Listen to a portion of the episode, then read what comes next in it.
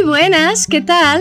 Espero que todo te vaya bien. Soy Thais Rosario y empezamos ahora un episódio mais do Walk and Talk Essentials em espanhol, um projeto de Fluency Academy. Bom, nos episódios do Essentials você escuta um diálogo entre duas pessoas que são nativas de países que falam espanhol e junto comigo vê os detalhes dessa conversa com explicações em português.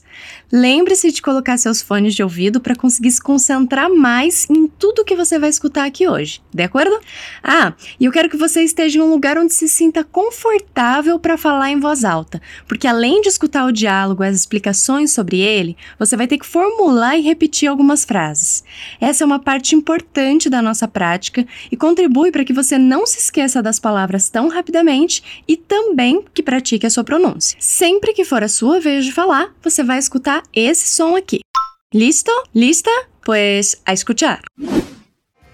¿Te enteraste de lo de Mercedes? No, hombre. ¿Qué le pasó? Se casó con un Yuma, ¿Disculpa? con un hombre de Estados Unidos. Vaya. No me lo puedo creer. Que tal te ha ido? Como é que foi a sua compreensão? Você vai escutar mais uma vez e depois eu quero que você me responda uma coisa. Com quem a mulher vai se casar? A ver. ¿Te enteraste de lo de Mercedes? No, hombre. ¿Qué le pasó? Se casó con un Yuma, ¿Disculpa? con un hombre de Estados Unidos. Vaya. No me lo puedo creer.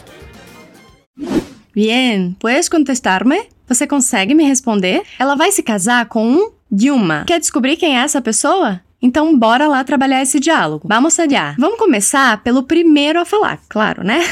Já te informo que ele é cubano, tá? E começa com a seguinte pergunta. Te enteraste de lo de Mercedes? Uma estrutura clássica para começar uma fofoca ou para contar uma notícia é essa, usando o verbo enterar-se, que significa estar por dentro, estar sabendo de algo. Olha como ele começa a pergunta. Te enteraste? Nela, o enterar-se está no passado e concorda com o tu, que é a forma de tratamento usada nessa conversa.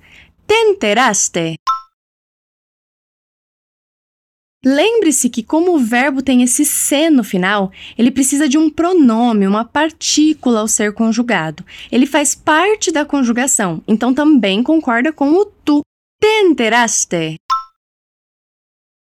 E como o verbo está no passado, o pronome vem antes. Te enteraste? De lo de Mercedes? Alguém sempre se entera de algo, ¿vale?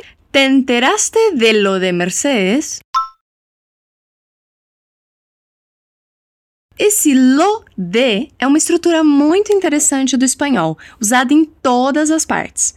Quando ela está antes do nome de uma pessoa, como nessa conversa, lo de Mercedes, é como se a gente dissesse o que aconteceu com a Mercedes. Repete, lo de Mercedes.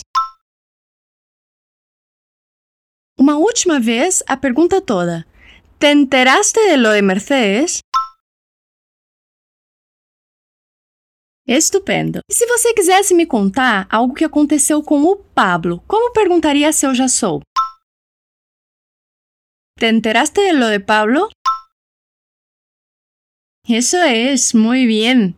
Mas vamos continuar com o diálogo para ver logo o que aconteceu com ela. O outro homem, um espanhol, fica interessado em saber também e responde: No, hombre, que le passou? Como se diz não em espanhol? No. E homem? Hombre. Mas nesse caso, vamos colocar esse hombre como cara, porque a gente não usa essa palavra assim para tratar alguém no dia a dia, certo? Me fala como fica essa resposta. Não, cara. No, hombre. E aí, ele pergunta: o que aconteceu com ela? Como ele faz isso? Que lhe passou? Esse lê é usado porque a pessoa afetada por essa ação, a pessoa com a qual algo aconteceu, foi ela. Fala comigo mais uma vez. Que lhe passou?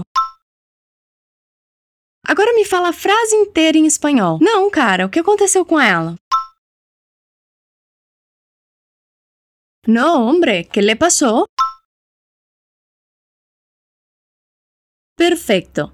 Outro desafio para você agora. Se você tivesse que me perguntar o que aconteceu comigo, como faria isso? Que te passou?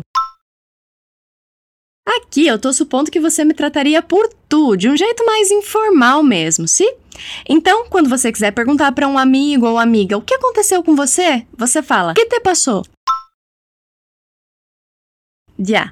Vamos continuar com as falas da conversa. O cubano responde o que aconteceu com ela. Se casou com um Dilma. Aqui tem a resposta daquele desafio inicial. A palavra Dilma. Ela se casou com um Dilma que nada mais é que um estadunidense, uma pessoa que nasceu nos Estados Unidos. Essa palavra é usada pelos cubanos tanto para se referir ao país quanto às pessoas que nasceram ali, vale? Fala comigo. Dilma. Depois você confere a palavra escrita lá no material, beleza? Fala mais uma vez. Dilma. E o que tem a ver esse Dilma na história mesmo? Ela se casou com um, verdade? Me fala. Ela se casou. Se casou? Isso mesmo, com o se antes, porque o verbo casar-se está no passado. Se casou. Se casou com um. Une o som da N com o da U. Com um. Se casou com um. Se casou com um Dilma. Assim é, maravilha! Um casamento é sempre uma grande novidade, né? Mas como esse homem usa uma palavra muito típica de Cuba quando fala, o espanhol não entende muito bem. Quando isso acontece, a gente pode dizer desculpa. É igual o nosso como, vale? Não se esqueça desse tom de pergunta, porque você não está pedindo desculpa, só está comunicando que não entendeu o que foi dito. Fala de novo. Desculpa. Com I, hein? Diz. Desculpa.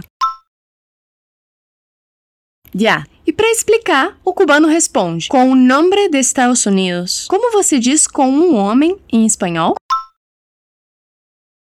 Com o nome. Atenção que aqui tem uma série de junções de sons. O N de con com o U de un, con un e o N de um com o som de O de hombre, o nombre. Mesmo que a palavra hombre comece com H, o som de O permanece, porque H não tem som em espanhol. Por isso, o nombre. Fala comigo unindo todos esses sons. Com o nombre. Com o nombre. De Estados Unidos. con un hombre de Estados Unidos. Última vez, con un hombre de Estados Unidos. Estupendo. Bom, estupendo para você que está se esforçando para repetir tudo e praticando espanhol. Mas de estupenda notícia não tem nada para esse homem espanhol que um pouco decepcionado fala: Vaya, não me lo puedo creer. Esse vaya pode ser um Poxa, fala comigo. Badia. Se eu te contasse uma notícia triste, como você poderia reagir? Badia. Já. E ele continua com no me lo puedo creer. Como é acreditar em espanhol? Creer. Com duas vezes mesmo. Creer. E eu não consigo. No puedo.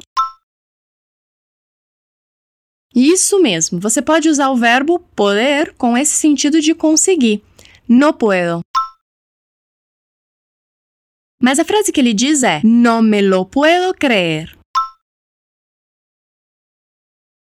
É comum que hispanohablantes usem pronomes mesmo com verbos que não exigem. Por isso esse me concordando com quem não consegue acreditar. Yo, yo no me puedo creer. Mas como ele não pode acreditar em algo que já foi dito nisso do casamento da Mercedes, ele usa também o lo. Me diz como ficou. Eu não consigo acreditar nisso em espanhol. No me lo puedo creer. Mais uma vez, não me lo puedo creer. Me parece que ele gusta a Mercedes, hein? Eu acho que ele gosta da Mercedes, hein? Mas vida que segue, né? Agora eu vou colocar o diálogo mais uma vez e quero que você preste muita atenção. Escúchalo. ¿Te enteraste de lo de Mercedes? No, hombre, ¿qué le pasó? Se casó con un Yuma, ¿Disculpa? con un hombre de Estados Unidos. Vaya, no me lo puedo creer. Bueno, eu tenho certeza que sua compreensão já melhorou muito, mas se você quiser, pode ouvir de novo esse episódio quantas vezes achar necessário, vale? Hoje você viu que o verbo enterar-se é muito comum nesses contextos de novidades, fofocas, notícias, e também como usar o pronome que ele pede ao ser conjugado, assim como outros verbos como casar-se. Além de aprender uma palavra muito legal e bastante típica da fala dos cubanos, Yuma. Na descrição deste episódio tem um link para você acessar um material que tem a transcrição e a tradução desse diálogo, além de algumas frases a mais para você ampliar seu vocabulário. Pues eso, espero que te haya gustado practicar tu español conmigo, te doy las gracias por tu compañía y nos vemos. Un beso.